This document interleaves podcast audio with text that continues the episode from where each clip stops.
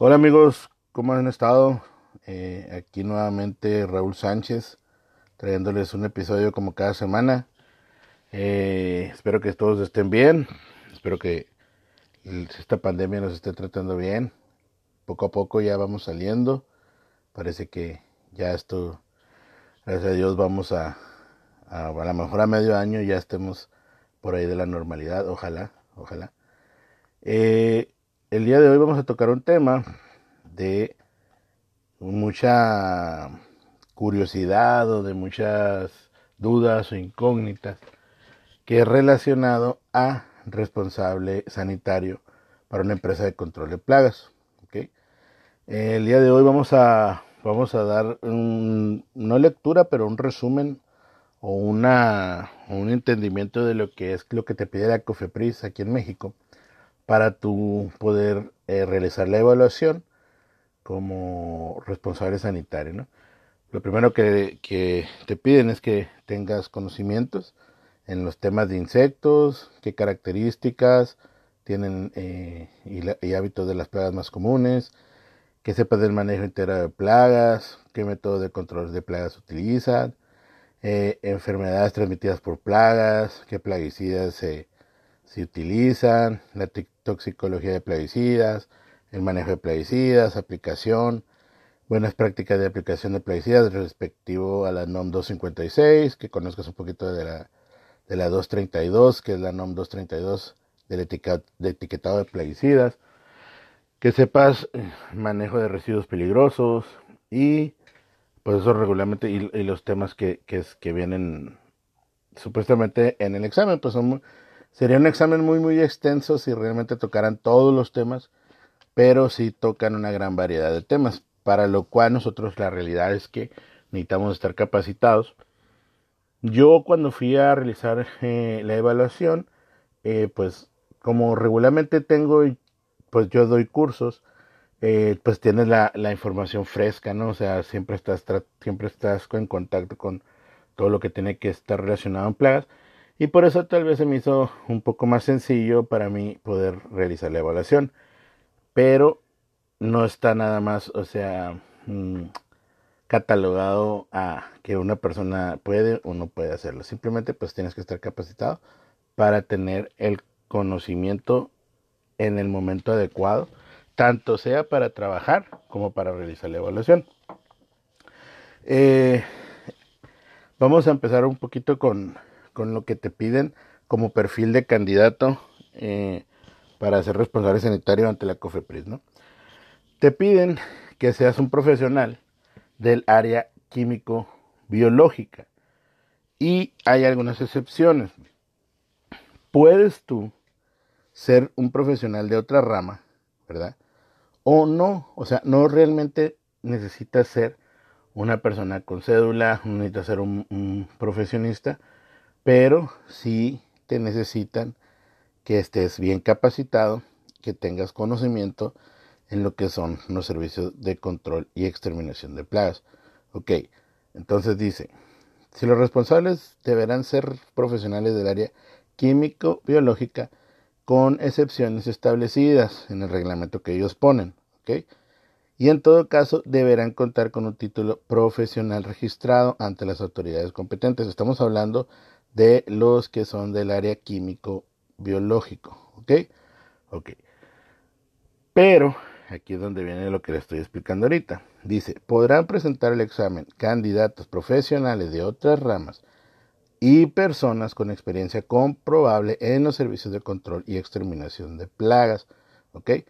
Ahí está el, segundo apartadito, o sea, los que son profesionales, profesionistas, ¿verdad? Que tienen su cédula de otro, por decir un arquitecto, puede ir a hacer la evaluación, a pedir su, evaluación con, el escrito libre, siempre y cuando presente con él, ¿verdad?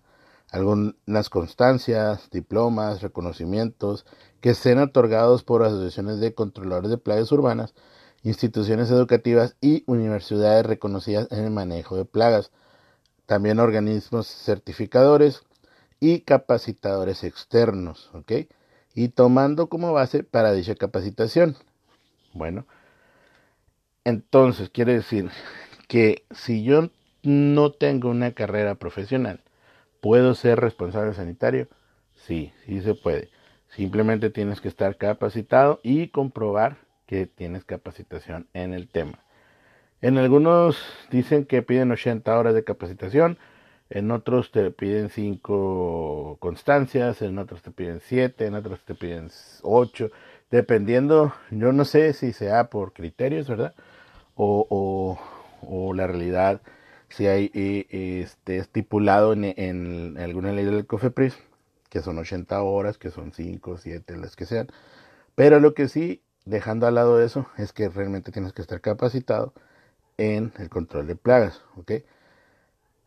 En el caso de, que, presentar las constancias de ese 3, que ellos lo toman como válido para decir que estás capacitado en el control de plagas, te van a pedir el, el formato de ese 5 de la persona que te capacitó.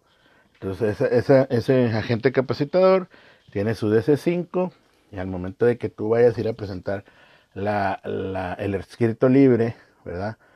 Eh, después cuando te den la fecha de la evaluación, que vaya, tengas que presentar la documentación, pues nada más eh, eh, tienes que llevar tu DC3 acompañado con el DC5 de, la persona que te capacitó. ¿Por qué?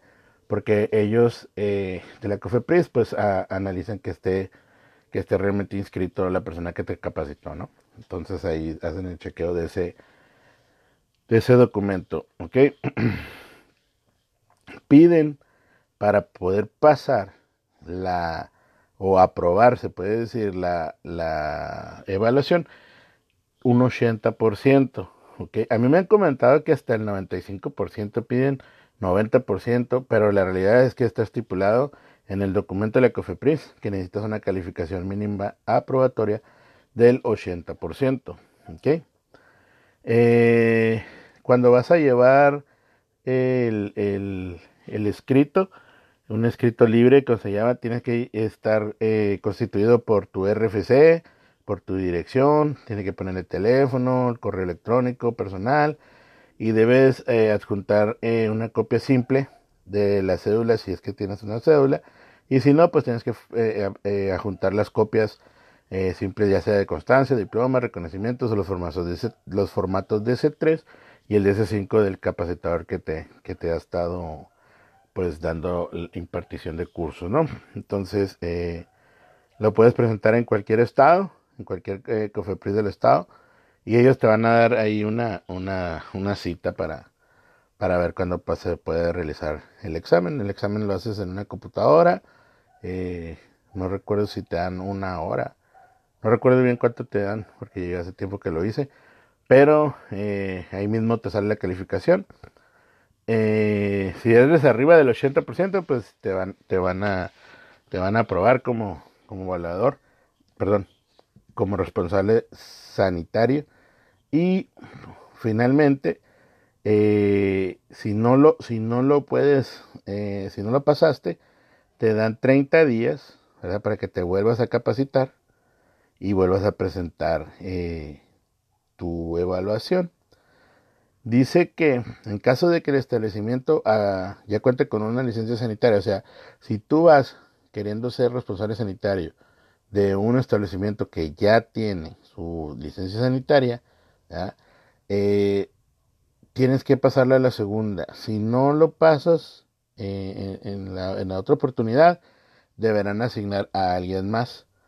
Entonces, por eso es que te piden que te capacites y tienes que volver a comprobar la capacitación que te dieron recientemente para poder volver a presentar en la evaluación y pues saber si ya eres apto no o, si no pudiste ya eh, pasar la evaluación pues ya le van a dar la oportunidad a otra persona entonces la realidad es que el examen de responsable sanitario es un poco capcioso.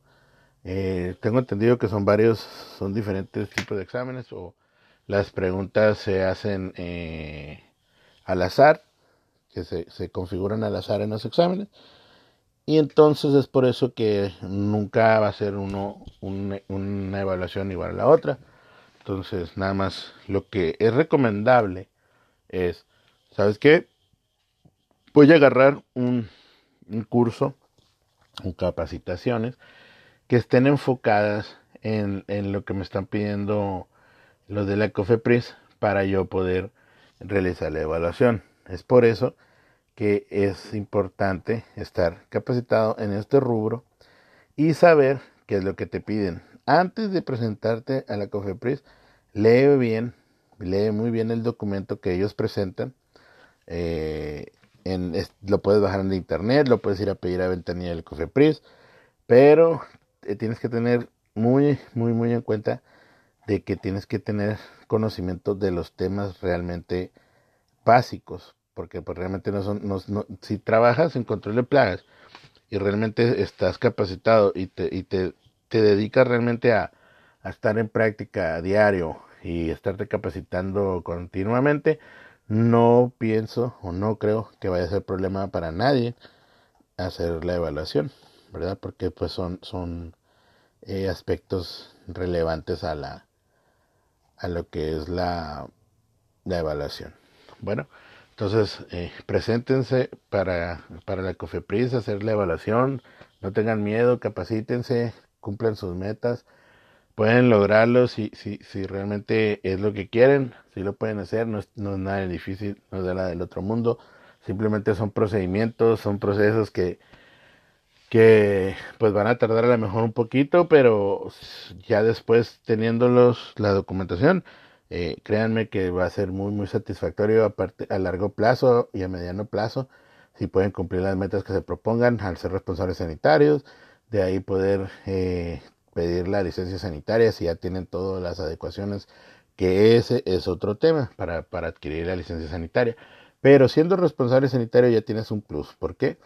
Porque puedes buscar tal vez, si estás buscando un trabajo mejor, ya siendo responsable sanitario, o sea, ya teniendo la evaluación, pues puedes buscar algo mejor. Si realmente quieres hacer una empresa tú, con alguien más, con socios, lo que tú quieras, pues ya tienen ese, ese paso adelantado, ¿no? Que es lo primero que te piden para la licencia, eh, poder presentarla, para poder presentarla, perdón, para poder presentar la solicitud de la licencia necesitan tener un responsable sanitario. Entonces, ese sería el primer paso. El primer paso.